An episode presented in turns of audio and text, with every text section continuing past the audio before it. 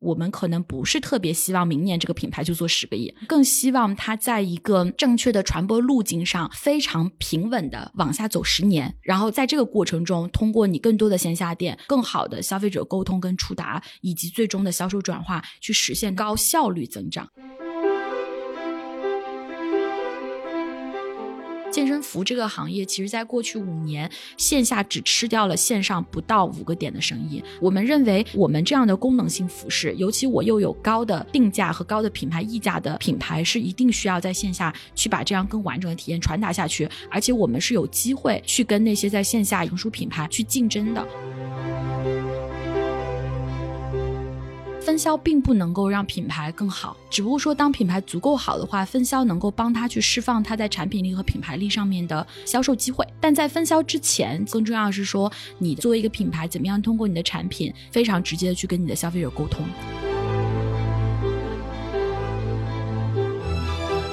你看一个电商页面，消费者平均浏览一个页面基本上是二十几秒，可是在线下的时候，平均时间都有三十分钟。在这样的一个长时间里面，你进去摸到会看到我们的面料博物馆，再告诉店员你想要尝试的是哪一个面料，然后去再体验，这样三百六十度打通无感的体验，你在线上是没有办法去 deliver。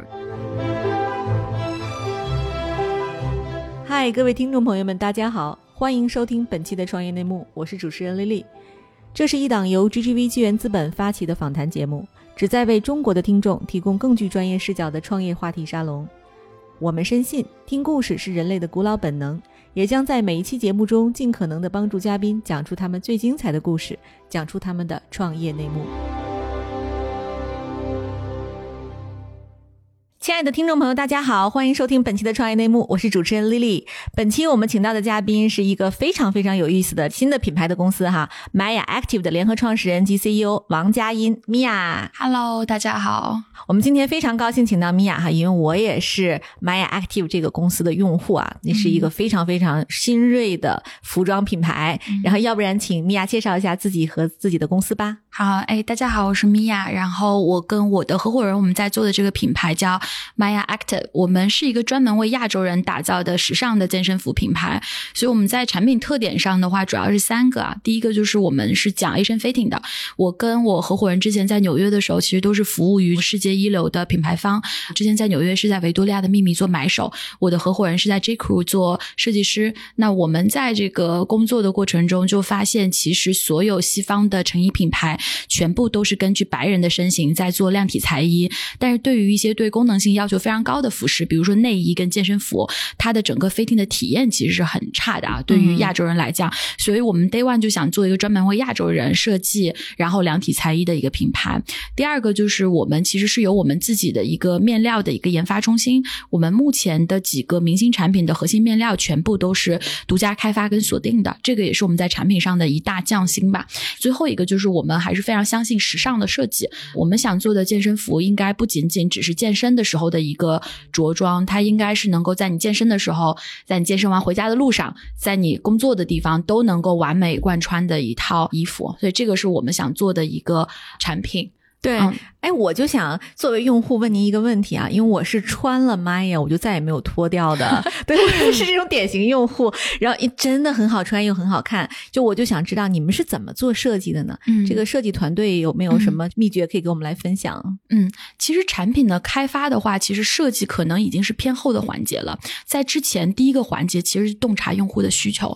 因为中国是一个非常强势的供应链大国，我们今天产品能用到的很多东西，在中国都。是 available 的，但重点是说你怎么样去明确你的用户需求，去制造出来跟其他品牌或者这个世界上已经有的东西不一样的东西。我觉得第一件事儿是说我们在用户调研和对用户的理解力上面其实是非常强的。我们去做前拉链内衣的开发，其实也是来自于用户的一个洞察。就很多女性说，这个最痛苦的不是健身本身，而是健身完脱胸罩的那一瞬间脱不下来。对，所以我们就想说，我们能不能做一个非常容易的一秒穿脱的一个内衣？所以就有了前拉链。内衣的这个想法，所以我觉得设计可能是 easy part。第一个最困难的地方是你如何去定义你的用户需求，第二个是基于你的用户需求。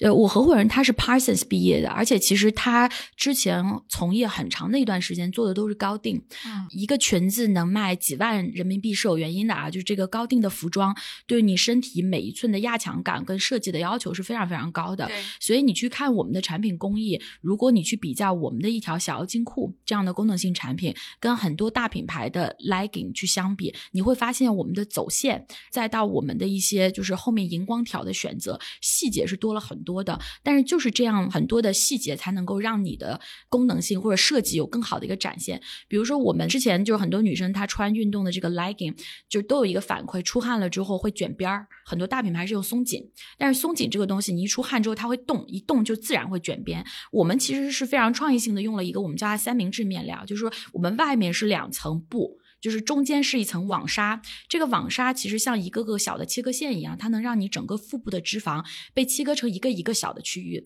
在外面再靠两个非常强压缩的这个面料去进行收紧，所以你整个腹部第一个不会有压迫感，因为你的腹部脂肪被切缩成很多小的面嘛，你的压强感是不强的。再有一个就是它不会卷边，因为它整体的压强是非常非常平均的，所以就是这个其实是你背后你的团队它要有对于版型的理解，对于面料和辅料非常深入的理解，它才能非常创造性的去做这样的一个设计。刚讲的比较偏功能和面辅料，还有比如说小腰筋裤，它背后我们管它叫 M 型及微笑线。为什么？因为视觉全部都是 relative 的，你让一个地方看起来更大，另外一个地方就看起来更小。所以其实我们当时设计的这个背后的曲线，可能之前的品牌都是直线，这个曲线其实就让你臀部的感觉就出来了，在视觉上会显得你就有一个翘臀的一个效果。但这种设计其实可能是来自于一个非常成熟的设计师，他的设计功底，就像这样子的细节，就是他是一个成熟的设计师会有的设计，而不是说啊我在这边突然加个口袋。但其实消费者他要做一些瑜伽的时候，他根本这个口袋是不应该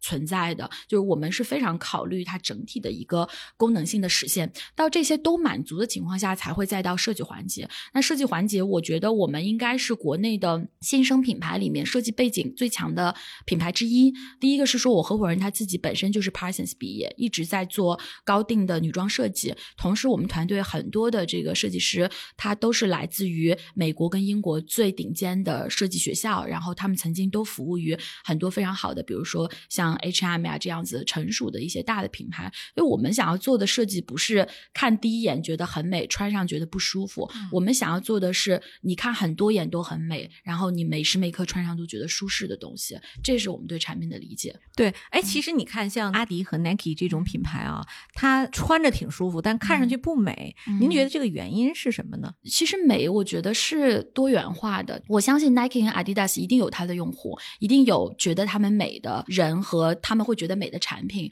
所以我觉得，作为一个服装品牌，如果是去讲设计本身，那只有两种啊，一种是说你跟设计师高度绑定的，比如说像 Alexander Wang 这样的品牌，那大家都是白银它这种极简、非常 urban 的这种设计风格的，而且这个风格在这个设计师身上能够一脉相承，持续去做下去。但是运动服的区别之处在于，首先它得是个功能性服饰，就像你喜欢穿云感，但如果这条裤子它不能满足你基础的，比如说户外健身或者是去做瑜伽的需求，你可能有太多成衣的选择了，你不一定会选择它。你是因为先有这个功能性得到满足之后，你发现它还能够跟你 wardrobe 里面其他所有的衣服去做搭配，你才会和这个品牌产生这个忠诚度。所以就是我们对于时尚或者说设计的理解是，首先在健身服这个品类，你的功能性是一个 must，它是前面的那个一。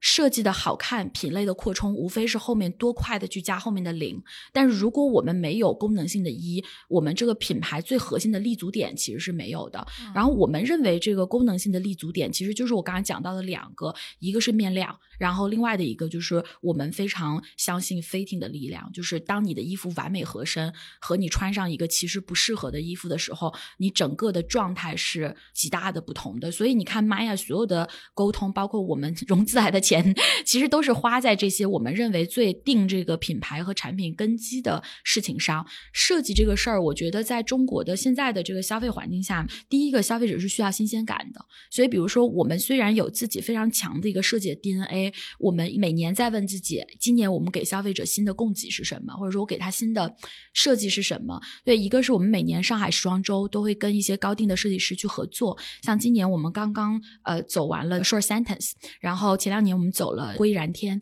都是跟这些我们非常喜欢的设计师去做碰撞出来一些新的设计的思路跟方向。另外的一个就是我们一直力图在好的品类里面去做一些不一样的东西。就是我们关注非常多在我们如何跟别人不同这件事儿上。譬如说，今年大家都知道卫衣很好，卫衣做的也就是很热嘛。但我们在做卫衣的时候，其实我们最早做产品开发，就是我们觉得卫衣应该是 colorful 的。就不是每个人都穿黑白灰，所以我们当时想要去做的就是一些非常让你秋冬有 spring summer 感觉的卫衣。我们做了一些很亮的黄色和很亮的绿色。其实，在最早的时候，我们没有对它期望值特别高，但 turn out 这些颜色都卖的特别好。因为我觉得品牌在早期阶段，毕竟我们现在才做了四年，我们很多时候在思考的还是差异性的问题，就是我们怎么样跟别人不同，而不是说我一定怎么样才是高级的。这个是 the listing 我们会去想的。对。其实你看，你刚才说做了四年啊，就是二零一六年创业。当时你创业的时候，那个时候的市场是什么样子的？健身服饰这个领域是个什么样的一个格局？我其实是二零一四年回国的，我印象特别深刻，就是因为我之前回国是去小红书嘛，小红书在新天地，就是我觉得新天地应该是有最时髦的一群人的地方了。一四年刚回国的时候，新天地你几乎看不到穿 legging 直接搭配上衣的人。就是没有人直接穿紧身裤的，但是其实那个时候在纽约的时候，大家非常 heavily 的在日常和运动的时候用 legging 这个单品去做一个全身的一个搭配。但是在二零一六年的时候，我们非常开心的发现，在新天地这样的地方，其实已经有很多时髦的小姑娘开始把 legging 跟她日常的这个衣服去做搭配了。所以 Day One Maya 在做这个品牌的时候，我们认为功能性是我们安家立命之本。我们一定要有好的产品，好的功能性的保障，但同时，为什么一定要去让你的设计和衣服的一个品类满足消费者日常需求？就是 ultimately，我们认为 legging 抢的其实可能是牛仔裤的生意，嗯，它是变成了你日常穿着的一部分，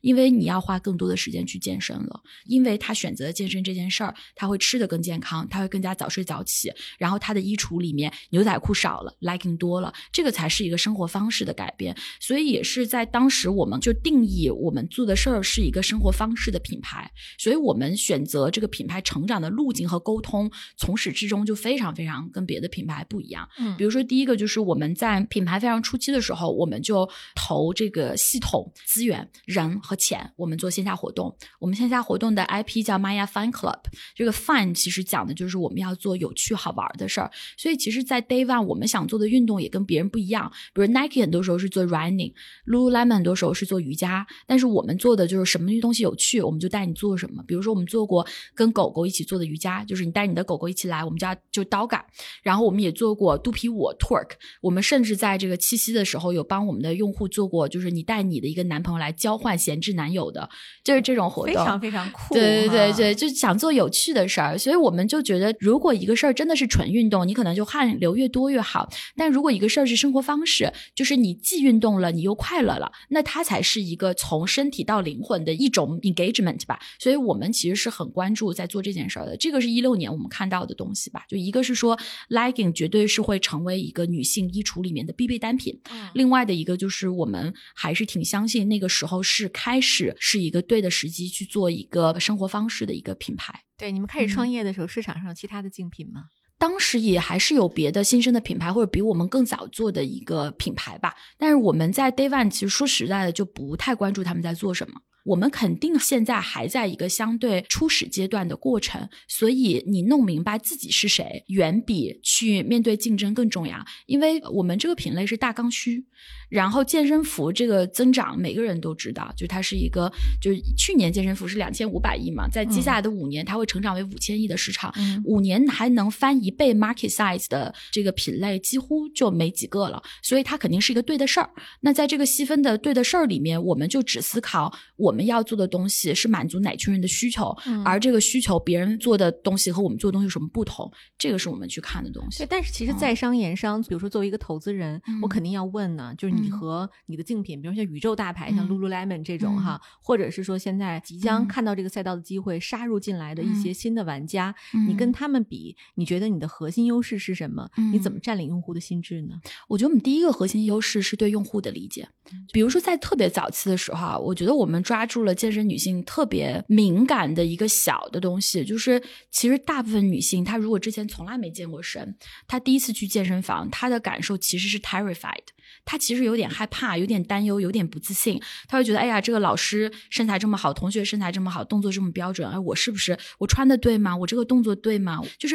中国女性是有非常多的不安全感的。所以你去看 Day One Maya 几个重点研发的单品，小腰精裤，先显瘦再减肉，前拉链胸罩，一秒穿脱，我们解决都是你运动过程中特别小的那个不确定性。我们之前也服务过国际的大品牌，然后我认为对他们来讲会有个先天 DNA 的差异，因为毕竟你不是中国人，或者有很多的决策不在中国这个市场里面，你对于用户的洞察可能没有那么敏锐。再有一个公司大了之后，有很多结构性的限制，譬如说我我限于我的结构性，我可能一年做用户调研就是一到两次，但我们的用户调研可以做到一个月一次，因为我是用迭代的和更灵活的组织架构去跑用户调研这个事儿，而且。我用户调研的 insights 拥有很大的权利。就它不是一个在大品牌里面市场部一个非常边缘化的部门，嗯，所以我觉得第一件事儿是对用户的理解，enable 了我们去不断的去找到这种市场空隙，去研发这种非常现象级的单品。我们小妖精库跟云感库这两个产品，在天猫每一次大型的活动中，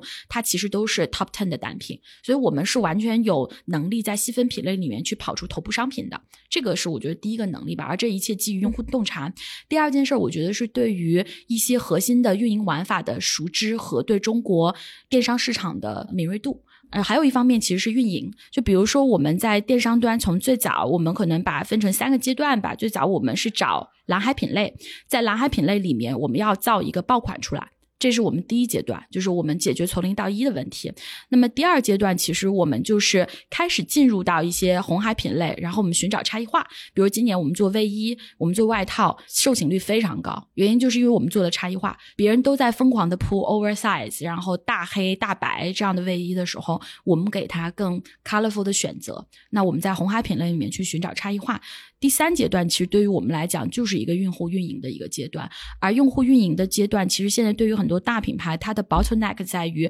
它自己现有的 CRM 体系和电商端的，比如说天猫的策略中心、数据银行这样两个体系的这种交战和不确定性。但我们作为一个新生品牌，我们从 Day One 就是有自己后台的数据库的，嗯，就我所有的 data 全部都 available。就我们没有可能传统品牌或者行业所谓数据化的这个进程，因为 Day One 我们就是数据化的，我们的团队也是高度数据化的。所以我觉得第二个其实就是对于整个中国电商端也好，或者是 social 就就。是这个 social media 端也好，它的一个一整个的一个理解。我相信这一点上面我们是非常非常强的。对，嗯，对，我觉得这两点吧是比较差异化的地方。对，其实我我比较好奇，因为一六年其实您进入这个淘宝的这个生态啊，做电商，到一六年的时候，其实电商的那个就是它获客成本已经是非常非常高了，又是一个服装类目。你们当时还记得你们的第一批客人是怎么来的吗？我们第一批客人，其实我们一七年四月开的天猫店，然后一七年四月开了天猫店，到一八年这两年，我们最主要做的渠道就是小红书。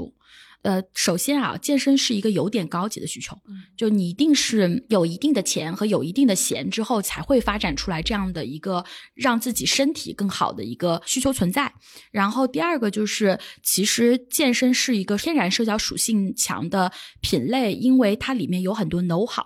不管是衣服选择上的 know how，还是训练的 know how，所以我们 day one 就聚焦在我们叫它深入内容，就是说这个内容不能是拍了九宫格九张图好看。就能卖了，就是这个我们在健身是没有办法，因为健身还是需要包裹 know how 这件事儿，它需要深入一点的内容。所以我们最早其实就是在小红书上，我们去看这些健身的这些达人，我们就。碰到合适的达人，我们就把衣服寄给他，说：“哎，你尝试一下，你喜不喜欢？”因为那个时候也没有融资，也没有什么市场预算，我们就说：“如果你喜欢，你就希望你可以发一下；如果你不喜欢，再把衣服退回来给我们。” 就非常的贫穷，对。然后，然后当时其实就是这样，最早就找到了一批可能目标的消费群体，然后这群人帮助我们做了一个比较早期的一个增长吧。第二阶段，其实我觉得我们就是对于千人千面的理解吧，就我们对于千人千面的流量派发机制的理解，就是是对的内容去找到对的人，而不是正确的投放预算去找到对的人。我觉得这个事情其实跟大公司的思路是非常非常不一样的啊。所以，当我们认为是对的内容去找对的人的时候呢，第一个传统大公司，我们之前服务过的品牌公司，百分之二十是做。Asset 就是做这个素材产出，百分之八十是做媒介投放。我们公司是百分之五十做 asset 产出，百分之五十做媒介投放。我们极大的提升了这个内容素材产出的这个预算。嗯，因为我们觉得是内容去找人啊，就是你要降化 media 的作用，你要提高你内容的这个抓手，抓手就一个多一个好嘛。所以这个是预算上调整。再有一个就是我们在投放内容的时候，就是说我们自己产出的这个 product marketing 的内容，我们是花了比较多的，我们叫匠心拆解。去讲一个商品的，你现在去看很多大品牌的这个商品详情页，基本上就是几张图，告诉你什么尺寸、面料、聚酯纤维啊，就没了。我们的这个产品详情页，你可以看到有非常非常多的细节内容。我们告诉你，这样缝线跟平着缝线有什么样的区别？我们用的这个高视线跟其他的高视线有什么区别？我们告诉你，一条健身裤有没有内缝有什么区别？因为其实我们是把我们做的那些商品上的匠心跟小细节。非常精细化的拆给用户去看，而且用质量非常高的图和视频去讲解给用户。我们发现这件事儿是使得最后我们导致的这个结果是我们投放效率特别高。去年啊，我们在站内全年的投放效率 ROI 能够去到七。就是，所以证明我的内容去抓到消费者的时候是极度精准和高转化的，然后也 ensure 了我们的一个非常高的增长的同时，保持了品牌非常好的调性。所以我觉得这个可能跟很多更以流量导向和增量导向的创始人看待这个问题会不同。就对于我来讲，就说实话，我们可能不是特别希望明年这个品牌就做十个亿，我们更希望它在一个正确的传播路径上非常。常平稳的往下走十年，然后在这个过程中，通过你更多的线下店，你更多的产品供给，然后更好的消费者沟通跟触达，以及最终的销售转化，去实现它非常 sustainable 的一个高效率增长。这个可能是决定了我们怎么花钱，我们怎么看待预算，我们怎么看待内容的一系列的一个动作吧。对。特别有趣，因为其实你刚才提到的你们获客的一些独特的方式啊，用内容来做抓手，那我就想追着问一个问题，就是您的用户画像是什么样的？是什么样的人去看这样的内容？我们目前核心用户在二十五到三十五岁，然后我们百分之六十的用户都住在一线城市，所以我们是在一个一线城市 penetration 超强的一个品牌，但我们觉得这个不是特别健康，我们觉得有点过于强了。另外，我们的用户有几个核心的标签，我觉得对于我们看过所有用户调研。来讲，最有趣的是阿里妈妈跟我们一起做的是一个交叉品牌的一个呃一个一个调研，就是说在用 Maya 健身服的这群女性，她在其他品类用了哪些牌子？比如香水，她们喜欢 The Labo，就非常刁钻的这种小众的这种品牌；比如说这个彩妆品，她们喜欢 Tom Ford。他们喜欢 Charlotte Tilbury，就是他们喜欢的东西还是都偏设计师属性，更多的这种新鲜感的这样的一些品牌吧。这个其实是我们的用户，我觉得他们就是喜欢小众，喜欢新鲜有趣，对品质有极高要求，而且对自己。需要用什么样的东西，其实内心是非常有数的一群人，不太是随波逐流的人。对对，那说到这儿，我就得问问了。比如说，你看我们那个面料哈，它真的是非常随身，就穿上之后就是人裤合一的那种那种感觉。可是那，对供应链的挑战就非常大。那你们怎么搞定供应链的呢？这个问题其实就是问我合伙人会更合适一点，因为他主要看供应链。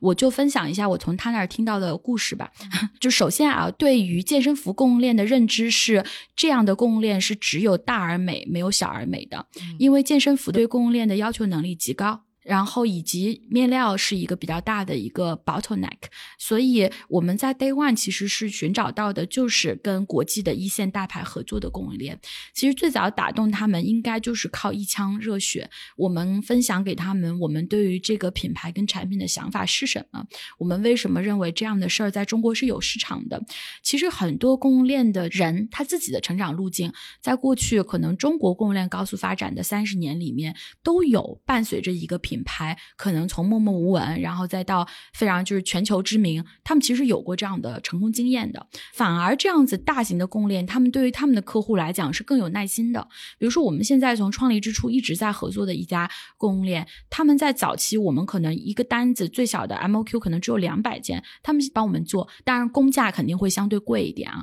但是到现在我们可能单款能够去到两三万的时候，其实它的供应链基本上就没有什么消耗了。再往大走的话，基本上就是一个。双赢的一个一个过程。所以我觉得还是 look back 应该就是比较幸运。第一个就是知道这些好的供应链是谁，第二个就是这些供应链的可能创始人或者是 owner 他们自己本身对于跟一个品牌一路走过来还是有一定的理念和信心吧。对，因为我相信啊，他们的产能都非常紧缺，嗯他们愿意把产能分享给你们。这个里边你们有什么可以跟我们分享的一些小的、一些嗯小经历吗？好，比如说我们帮我们做运动内衣的一个供应商，他之前其实服务过一家我很熟悉的品牌，对，也是这种国际的大的这个内衣品牌。这个男生是一个，就是他们在可能全国，包括越南啊，很多地方都有工厂的一个香港男生。我们刚跟他接触的时候，应该是一六年，我刚创业就联系了他。那最早的时候，他可能会觉得，哎，你们是不是比较新？但是像他这样子的工厂二代，他们其实对于品牌的体感是非常好的。当我们的很多视觉和最早的一波产品出来之后，我当时有寄给他到香港，然后他再去尝试，他就会觉得，哎，这个好像是很不一样的，跟我之前见过的那些国际的品牌，他就会跟你再去聊说，哎，你们对于未来的想法是什么？你们会觉得哪里有不同？我们就会再跟他深入去合作。还有一个，其实有时候会有一些空隙的机会，比如说他当时服务的那家国际大品牌，可能他临时生意上如果有一些调整，他的一部分产能是会 cancel 那个单子嘛。那那个时候他刚好就有一部分产能释放出来，大家就会去做一个磨合。其实跟这种比较国际化的供应链配合的真正难点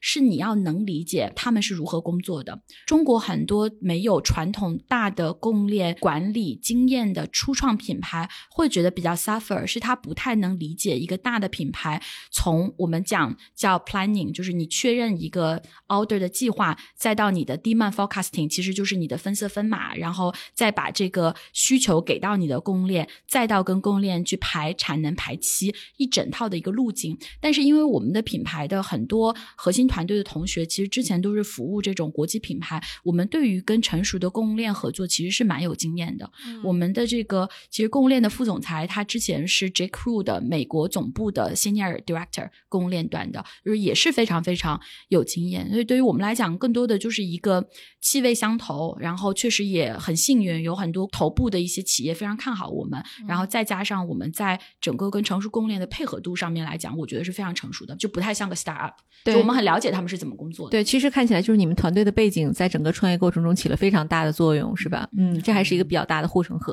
对，对是对，那就是其实您看啊，这个今年的这个疫情影响是比较大的，很多供应链都已经这个产能跟不上了，嗯难以为继。你们这边受什么影响了吗？嗯，我们在二月跟三月受了比较大的影响，当时的很多出货都晚了，因为一些工人没有办法按时返回去去做这个交货，所以二三月份的影响是蛮大的。我们整个的新品的 launching 其实 delay 了可能将近一个月，但是从三月份开始工厂陆续复工之后，其实产能几乎没有受任何影响，很快这些货也就出出来了。就我觉得还是因为中国的整个供应端真的太强了。对嗯，比我们想象的要快得多。嗯我们其实，在疫情刚开始的时候，当时核心团队召开了一个视频会，我们其实是整个重新调整了我们所有的预算的 P N L，然后跟所有的一些大的项目做了最坏的一个打算，所以最后 turn out 今年可能比我们想象的要好很多。对嗯，所以说，是不是我可以这么理解，就是作为一个服装品牌，然后我们在中国这个土壤上创业，其实是有一些得天独厚的优嗯势的。对，我觉得是的，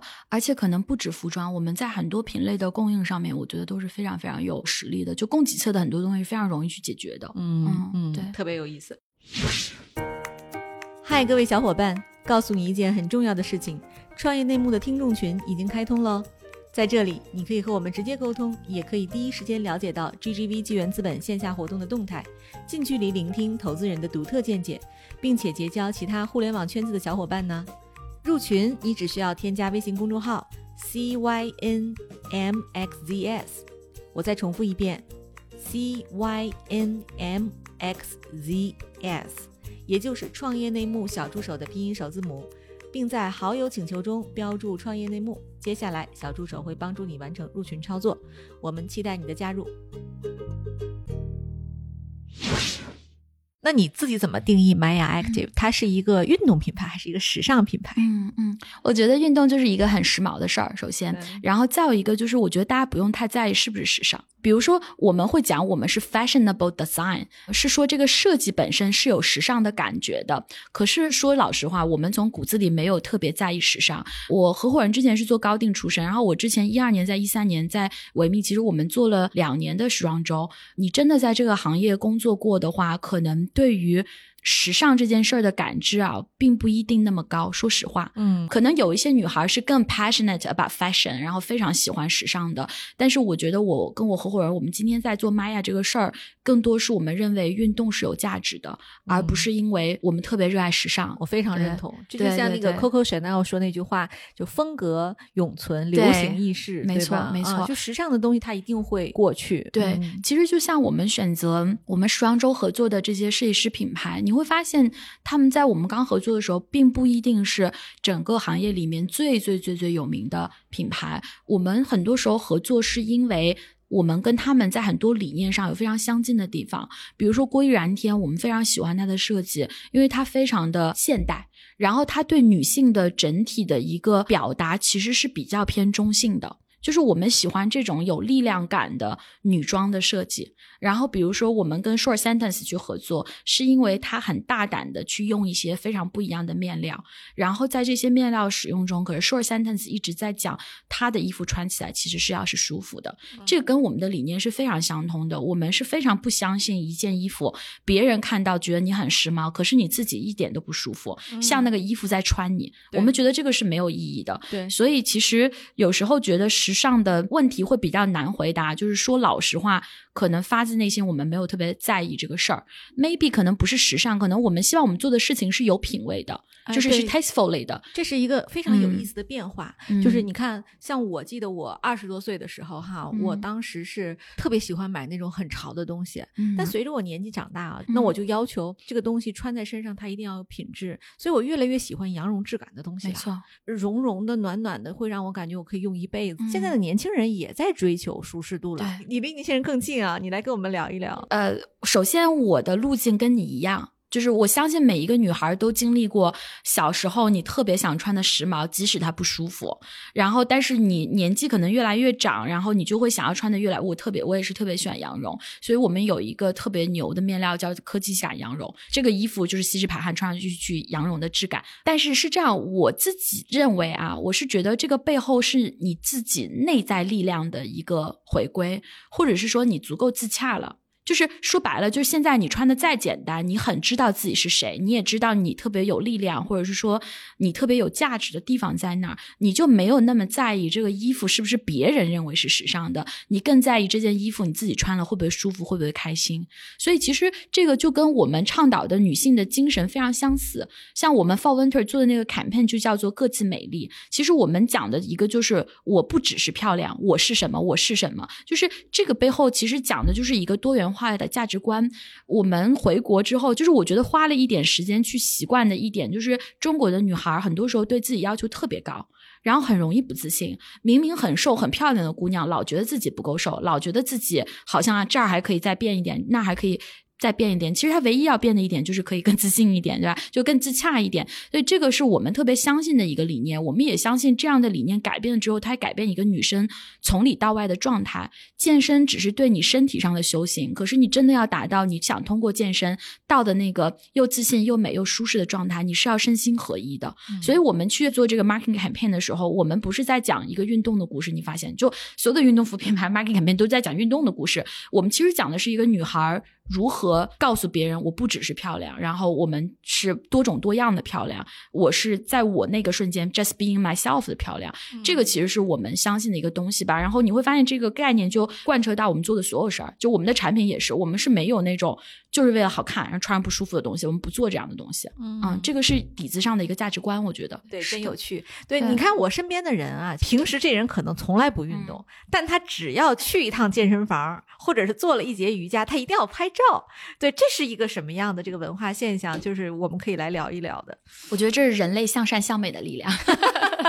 对，就是就挺其实挺好的呀。你们的用户有没有这种，就是他可能根本不运动，他只是用来拍照的？我觉得可能有，但我希望他们慢慢会爱上运动。我觉得这个所有背后的价值观选择都是多样化的。就比如说你讲 CK 做的那个模特，其实很多品牌他们做的还是。其实不是我个人啊，就这个仅代表我个人最喜欢的方向。我很喜欢我们的 campaign，是因为我们里面有一个就是很漂亮的姑娘。然后她说我不只是漂亮，我是就付出了很多努力之后的漂亮，漂亮也很好呀。然后我觉得去健身房，你真的很喜欢健身，你不拍照也很好。但那些可能他们就是觉得去健身是时髦的，他就想拍个照让别人知道也很好，至少他去了。但是我们希望我们做的事儿，包括做 My Fan Club 这样的运动，是希望你可以。因为是这样，如果你去健身的第一天你就跑了个十公里，第二天腰酸背痛，你可能一个月都不想去了。我们想 Fun Club，就是因为很多中国女生她在之前的教育体系里面运动是缺失的。所以，当他可能工作一段时间，再重新开始运动的时候，我们希望他从新鲜有趣的先去做起，帮助他去慢慢的去形成这个习惯。所以，我觉得我们的用户里面可能会有这样子的人。然后，我觉得也是社交的一部分，证明了社会价值观整体有个好的方式，就大家认为运动是好的事儿。那这个东西我就觉得很棒。再继续就是看你自己在生活节奏跟方式上做哪些调整，能够越来越把它变成你生活的一部分吧。嗯，因为有时候衣服对于女人就像一个武器一样。我自己是有时候可能就是觉得。今天需要什么样的心情，会调整我怎么化妆，我怎么穿衣服。我们希望可能对于那些想要去健身的女性，妈呀就是首先漂亮的一个衣服，先 get you started。我们也确实有收到用户跟我们讲说，本来不想去健身，后来穿上你们的健身服，觉得真的太美了，就去了。嗯，我觉得这就是我们想要的。对，特别好。那我们说回来啊，就是你们当年为什么用 Maya Active 这个名字啊？是因为那个 Maya 其实在这个希腊神话中是五月的女神，我们觉得五月它像春夏的开始嘛。春夏交界处，所以是万物开始去萌发那个新生机的一个时间。然后我们觉得这个时间就像运动一样，它有点能够带给你人生好像新的一个开启的感觉。这个是我们比较喜欢的一个意思，大概是这样。对，就是让你的人生开启一个新阶段，对吧？啊，对，是，我是真的很喜欢这个牌子啊，所以我有特别多的问题。我关注到，就是你们其实先后曾请到过像卢靖姗啊、江疏影啊、王菊，都在他们的这个社交平台上都分享过你们的产品。我就是跟。这些明星打交道容易吗？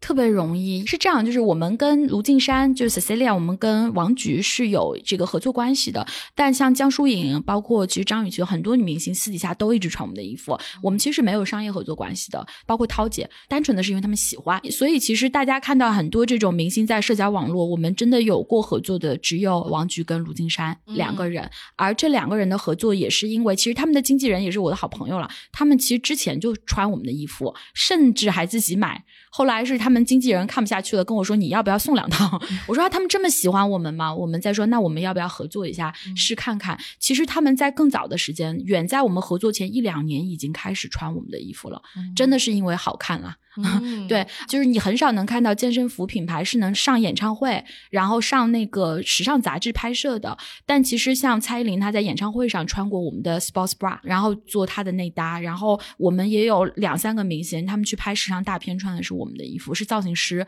跟他自己选的。这些真的是无心插柳的事儿。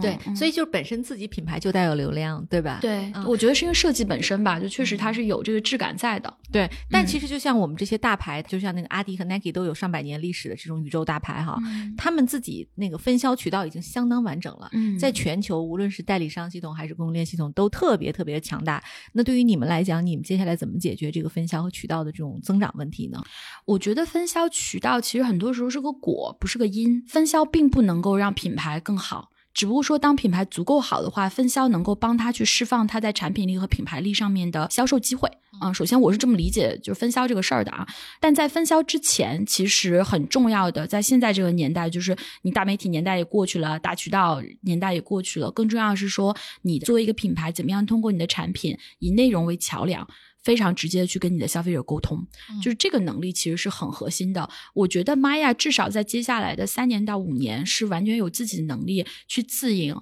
一百到两百家门店的，而一百到两百家门店和线上的体量过十亿之后，在何时用什么样的方式去展开分销，我觉得它只是一个战术问题。嗯而在早期从零到一一百到两百家门店这个过程中，你门店的差异性在哪儿？供给的差异性在哪儿？消费者的差异性在哪儿？对于品牌价值的思索在哪儿？我觉得这些东西才是战略层面的问题吧。对，嗯嗯，其实目前咱们现在门店已经在开了，对吧？嗯，已经开了。现在有多少家呀？我们现在有五家门店，都在哪里呀？嗯，我们三家在上海，在那个静安嘉里中心，然后徐家汇的 One ITC，还有那个新天地，然后北京我们是在北京太古里，广州是在广州太古汇，我们基本上全部都是在一线城市最核心的一些重奢场，然后邻居基本上是像伊西米亚奇这样的轻奢女装，或者是像 Alberts 这样的生活方式品牌，这个是我们目前落位的一个情况。马上一月份我们还会开三家店。啊、一家在成都太古里，啊、然后一家在北京国贸，还有一家是在那个北京的一体港。线下店还是会非常如火如荼的快速开下去。对，嗯你觉得这个做品牌是不是一定要有线下店？我认为在健身服这个品类是必须要有的。它要体验才会购买。对对对，我我认为是要有的。当然啊，第一件事儿是你要做一个什么样的品牌，然后第二个是你要做一个什么价带的品牌。就我觉得这两个是前提，因为有很多的这个线上为主的品牌，它是不开线下店的，或者线下店对它没有那么重要。举个例子啊，可能一个极端的例子是像 Tesla 这样的品牌，它在早期是有线下店，让大家去 get to know 这个新能源汽车到底是什么样的一个一个一个 animal。但是当它有了足够多的这个体验和用户和产品和品牌的认知之后，他现在在美国就不开线下店了。那这个也是一种可能，就是我觉得在未来的这个世界是有可能的。有一些大宗消费，然后你足够清晰的情况下，并不一定需要。嗯，第二种就是可能很多品牌从价格上面来讲，它就不能 support 线下的生意。比如说一个客单价可能在一百块到两百块这样的一个商品，建均价可能在六十到八十这样的商品，它去到线下是完全没有办法 cover 线下的这个租金的。嗯嗯，所以就是我这两个，首先啊，就是使得玛雅跟很多大家认为的新生的健身服品牌是有巨大的差异的，就是我们的整个的 PR 模型或者我的一个产品的一个呃毛利模型，它是能够 fulfill 线下的这样的一个基础的一个要求的。然后再到说开线下店，我们认为它的必须性，第一件事儿是健身服是功能性服饰，它需要实穿。我们线下平均目前平均平效是有八千，就是成衣的平均平效应该在两千左右，所以是一个四倍的平效。我们最好的一家店在静安家里这家店，我们的平效有超过两万。所以就是极好的一个线下生意，这是为什么我们决定去开快速的，而且是开更多的线下门店，因为我们的单店模型实在跑出来太棒了。然后这个背后有一些必须性的原因是，第一个，比如说我们发现我们从试穿到购买的转化率有将近百分之九十，所以消费者试穿了之后，我们刚才讲的，可能对于你也是第一次在群里面看到，其实觉得哦，好像这是一个小众的牌子嘛，但是你买了，你穿了云感，你就觉得很好，你会不断的复购的。可是你其实是需要先去尝试的。我们做再好的一个社交媒体或者是电商端的内容，都没有办法去 compensate 消费者实际上穿上这个衣服真实的这种感受。嗯所以我们是需要给到消费者更多的试衣环节，真正去 convert 我们的用户的。啊、嗯这个是一个，我觉得这个产品的体验环节是一件事儿。第二个，线下店能够帮助我们更完整的去 deliver 我们这个品牌的匠心。譬如说，我们在静安嘉里门店开业之前，在静安嘉里跟美国的灯光艺术家 James Clark 做了一个线下的灯光艺术展。我们一直特别喜欢艺术，然后我们觉得艺术对于现在的年轻人来讲，其实就是 brand and butter，他们是需要这样子，就是能让你感受到真实生活的这种美感和快乐的，就是更深层的一些快乐的东西的。所以我们做了那个灯光艺术展，然后邀请了很多人过来参加。这个线下的几个大型的装置是把静安嘉里南美广场全部都挤满的。但是那个时候年轻人过去，他去体验这个灯光，对于我们来讲，这个就是给到他一个全新的 experience。所以以这个我们觉得它才能承载我们要求的体验，包括我们做线下的 Maya Fan Club，我们的每家店至少每两周一个月都会做一次线下的这个 Fan Club 活动。我们的用户需要一个据点，他需要一个像潮一样，然后去开始去做这些运动的一个地方。那我们觉得这个也是线下店必须存在的一个原因。最后一个就是我们是一个非常 creative，然后对视觉有很多想法的公司。我们在线下店的整个空间，我们有一个打造用户的一整个的自由，去给他一个沉浸式的体验，这个是我们特别喜欢的。因为你看一个电商页面，消费者平均浏览一个页面基本上是二十几秒。可是在线下的时候，我们看从进店到离店平均时间啊，就是 random 进来离开都算，平均时间都有三十分钟。就是在这样的一个长时间里面，你进去，我们所有的门店的那个味道是我们独家开发的一个香水，是我们特有的香型。然后你看到的所有的视觉，每一家门店我们现在都合作的是 top tier 的一些 design studio 去做一些不同的理念。你进到门店会发现，我们的门店特别女性化，我们想要给它一个很 peaceful，然后又是 colorful 很快乐的一个空间。看到是这些东西，然后你摸到会看到我们的面料博物馆，里面有每一块我们的核心面料，你想要去尝试都可以先摸那个面。面料，再告诉店员你想要尝试的是哪一个面料，然后去再去再体验，这样三百六十度打通无感的体验，你在线上是没有办法去 deliver 的。然后最后一个就是可能从生意的层面吧，健身服这个行业，其实在过去五年线下只吃掉了线上不到五个点的生意，而在彩妆品类是十五个点，所以用户对于不同的品类的线上和线下的消费就是有 preference 的。我们认为我们这样的功能性服饰，尤其我又有高的定价和高的品牌溢价的。品牌是一定需要在线下去把这样更完整的体验传达下去，而且我们是有机会去跟那些在线下已经生根发芽的成熟品牌去竞争的。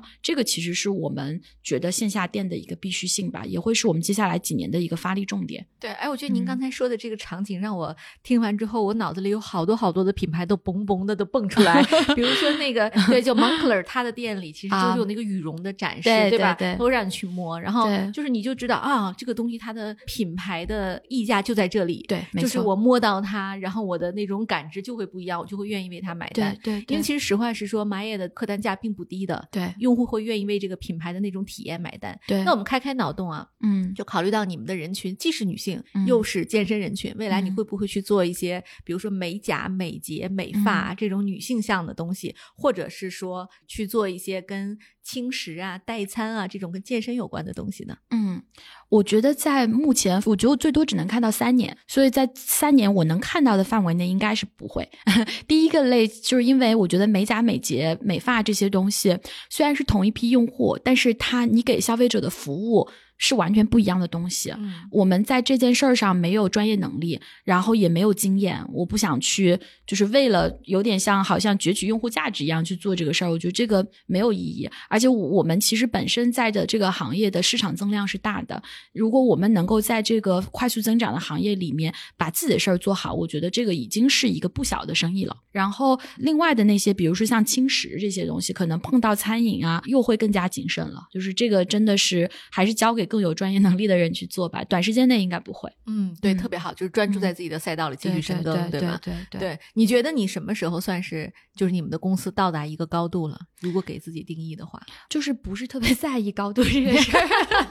那投资人会问呢？啊，投资人不太会问高度，他们比较关注体量这个事儿。对，对于我们来讲，现在好处可能就是我们现在对接的投资人，因为我们也跑了四年，我们是有足够多的商业数据给他们看，所以我们可能最近遇到这样子问题会相对少一点。就是说也没用，很多时候就是看你做出来到底有没有这个业绩，嗯，这样子。然后我们自己就说实话，我跟我合伙人两个人都不太在意别人怎么想，就是 我们属于骨子里就不太在意外界的要做事情，外界的 validation 这种这种事儿吧。所以可能别人觉得你好的时候，也不会觉得特别好；别人觉得差的时候，我们也觉得你说的不对，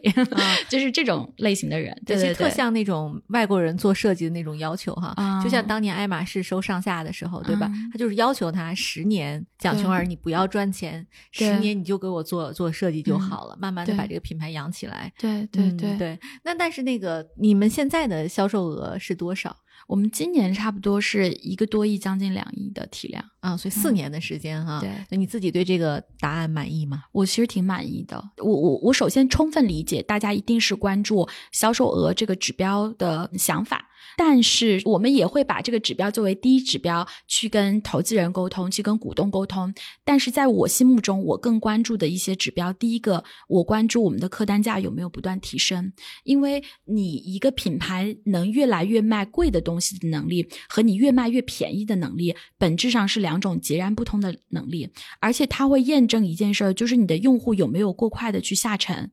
这两件事儿都是我不想看到的。我们很开心的看到，我们从最早创业之初，可能六百五十块钱的线上客单价，到现在将近九百的线上客单价，两千的线下客单价。我在高速成长的同时，我们的客单价是一直在往上走的。第二个，我非常在意用户的留存。现在互联网的很多这种只打爆品、不维系用户的方法，我是不认的。中国是一个足够大的市场，每个人你都可以洗一遍、上一次当没有错。但是那也就是到顶了。如果你的产品品质和品牌的一个商品开发没有给到消费者一个留存的理由的话，所以我自己从长期主义上面来讲是不认同这个洗一波一波人的这个思路的。所以我非常在意留存，我们的留存每一年都在提升。然后我们在高速增长的同时，我们的新客三月内重复购买的复购率超过百分之二十五，这在服装行业也是一个极高的一个数据。所以这个复购也是我关注。再有一个我非常关注退货，就是退货率，我觉得随着你这个体量越来越大，你的供应链越来越好，你应该品质是要越来越好，消费者应该是退货越来越少的。如果你的获客渠道足够精准的话。你不是找那种啊盲目下单，然后就是不是不是这种渠道的话，或者说你不是在洗这个订单，你的退货率应该是要往下走的。我们退货率目前以来也是一直在。降低，而且我们的退货率一直维持在百分之十五以下。这个在服装品类平均百分之三十的一个退货率的情况下，我们退货率极好。所以我可能更关注这些生意健康度指标的 trend，而不是单一关注 GMV 的这个维度。所以我们自己对于这个生意是。很满意的，然后增长如果要放快，其实有很多种方法，比如说降价，同时我们的折扣率其实是越来越收紧的。其实我觉得这个最后就是诛心嘛，还是要问创业者自己想做的这个事儿是更秉持长期主义还是短期主义在做，可能每个人的思路都不同。对，特别好。各位亲爱的小伙伴，你知道吗？除了创业内幕之外，我们还出品了一档英文播客《Evolving for the Next Billion》。由 GGV 纪元资本的管理合伙人童世豪和市场经理 Rita 杨主持。如果你对东南亚、印度、美国等海外市场感兴趣，欢迎收听来自当地头部创业公司 GVC 的声音。收听及订阅，您可以在我们节目顶端找到 GGV 的小馆，点击进入就能看到我们出品的这档节目了。欢迎喜欢收听英文播客的小伙伴点击订阅哟。现在有很多想从事跟体育有关的这个创业的这样的创业者，如果给他们一条建议，你会给什么锦囊妙计？Do it！没有，我觉得现在是做健身相关的行业最好的时间啊，而且就是要快一点儿。不要等，可能各个细分品类头部都跑出来了，而且人家都有一些被验证了的经验跟方法论跟团队之后再做。因为我们做事情，我觉得就是最好的竞争其实是没有竞争嘛，就是你要去一个相对没有人，但是用户又很需要的地方。所以我觉得要早点做，就边做边看，也不要听了很多创业者的分享，因为很多分享都是事后总结，在做的时候并不一定想得很清楚的。也不要就因为大家分享好像都很牛就被吓着了。就是我身边也有这样的朋友，其实就是。如果这事儿是对的，你有一个对的产品，你有一个非常确定的自己很信的 idea，就先去做。嗯，就是创业的第一条锦囊妙计，就是先干就对了，干就对了。哎，是是是，对的对的，是的是的。嗯，对我们今天聊的特别开心啊，也感谢 米娅给大家做了一个关于这个一个新品牌的介绍，然后也有她自己创业故事的精彩分享。那我们现在如果要买这个您的 Maya Active，应该在哪里买呢？大家可以在那个手机淘宝上面直接搜索 Maya M A I A，然后就可以找到我们店铺了。非常非常好穿，推荐。对，本期节目到此结束，好，感谢米娅，谢谢，拜拜，哎，拜拜。